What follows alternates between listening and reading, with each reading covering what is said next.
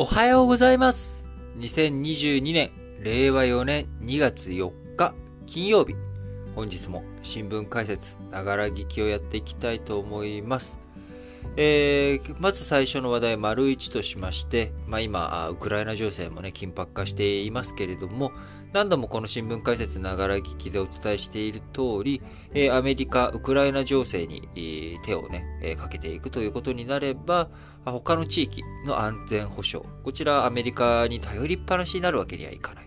えー日本とか、あ韓国、オーストラリア、インドなどなど、いろんな国々がね、えーしっかりと自分たちで、えーやれることはやっていく。えーそうなると、まあ、アメリカとの、まあ、連携、まあ、アメリカがね、えーどういうふうにしたい、えーじゃあ日本としてもこうしたい、えーそこについて、まあ、緊密なパイプというものが重要になってきます。えー二国間関係において、えーそのパイプ、窓口役となるのが各国にえー駐留、駐在している、えー大使と。いうところ、アンバサダーですね。えー彼らが重要な役割を担うということになりますが、えーバイデン政権、えー去年発足し、えーいよいよ各国に自分の意を、ね、通じた人たちを大使として派遣しているということになっていっておりますので、まあ、そちらの人事関係、え全体像についてね、ちょっとお伝えしていきたいなと思っていたら、日経新聞がね、まとめてある記事を掲載しておりますので、それをベースにお話をしていきたいと思います。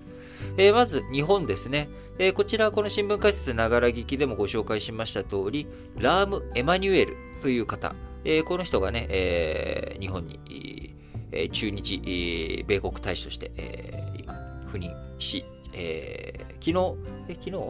え昨日じゃないや、1日か。えー1日に林義正外務大臣と面会をしております。今日4日にはですね、岸田文雄首相と会うということで、早速、いろいろと動き強めております。ロシアのね、えー大使に対して、日本を威嚇したタイミングがこれ以上ないほど悪いと。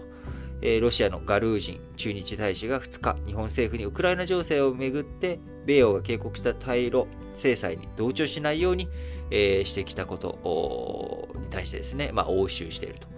いうことになります。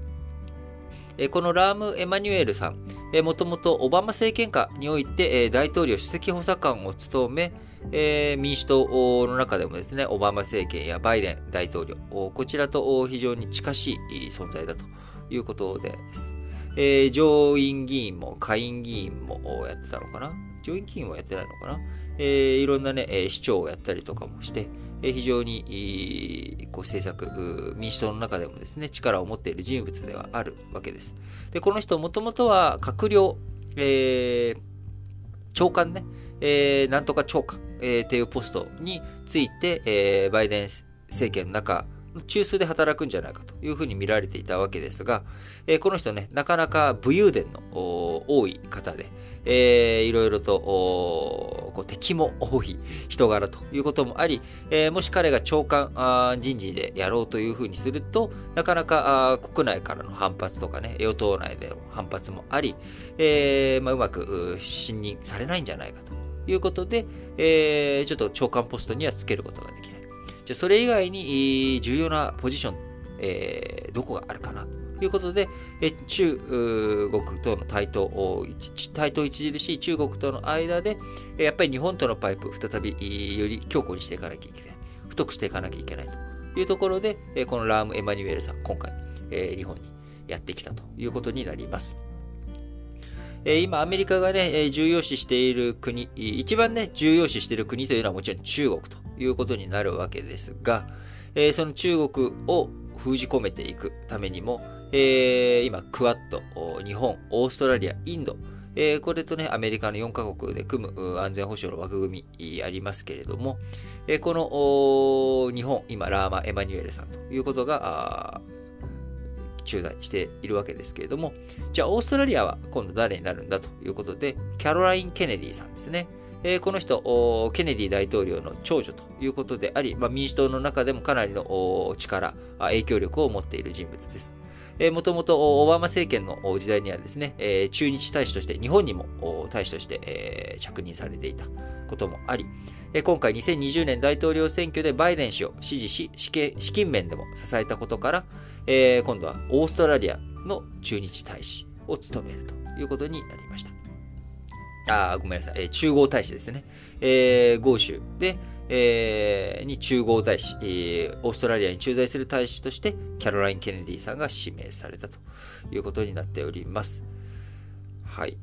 えー、インド大使にはですね、ロサンゼルス市長で、えー、こちらもラーマ・エマニュエルさんと同じく閣僚への起用も取り出されていた、えー、エリック・ガルセッティさんということで、えアメリカメディアによると、大統領選挙で個人的に親しい友人であるバイデン氏の支持を表明し、えバイデン陣営を取り仕切った幹部の一人とされるということで、なんとこの人ですね、高校時代に日本に留学した経験もあるということで、えー、まあ、日、日印豪、ここにですね、まあ日本には、まあ当然日本の人が、あ日本担当のね、ラーマ・エマニュエルさんがいるわけですけれども、インドとオーストラリアに、まあ、知日派と言える人物、ね、エリック・ガルセッティさん、インドのエリック・ガルセッティさんは、あ日本に高校時代留学したことが。えオーストラリアのキャロライン・ケネディさんは中日大使を務めたことが。え日本の事情とかね、日本のこともある程度理解してくださるような人たちが、え今回、日、え豪、印に大使大使として、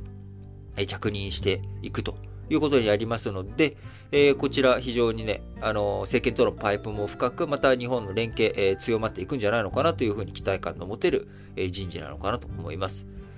え、日本、インド、オーストラリアにはですね、え、こういったま政治家の人たちが配置されたわけですが、え、中国と韓国の大使には、え、プロ外交官、こちらを配置するということになっております。最大の競争相手と位置づけている中国には、ニコラス・バーンズ元国務次官を当て、えー、必ずしもこのニコラス・バーンズさん、えー、中国専門家というわけではないんですが、30年近い外交官生活の中で、旧ソ連や中東欧州、その時々の最重要テーマの国々をね、えー、に関する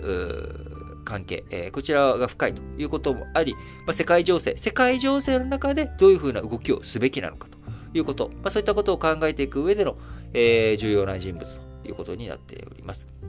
えまたこのバーンズさんという人、えプロ外交官というふうに申し上げましたが、えー、すなわちですね、えプロの外交官として政権問わず、要は政治家ではないので、え、民主党、共和党、両政権、えー、こちらでね、信任が厚い人物ということで、えー、民主党のクリントン政権の中では国務省、まあ、外務省の報道官、えー、共和党のブッシュ政権では、えー、国務省のナンバー3の国務次官などを歴任したも重鎮、えー、民主党でも、民主党政権でも、共和党政権でも、えー、非常に、こう重要なね、人物ということなので、えー、この人が、えー、中国のこう大使になるよと。で、これを、えー、与野党議員が賛成して承認したということは、まあ、中国に対して民主党とかね、共和党とか関係ないんだと。中国に対してアメリカは、こう、しっかりとね、超党派で、えー、中国に対峙していくんだという、まあ、こういった力強いメッセージということになるわけです。えー、ここでね、えー、民主党の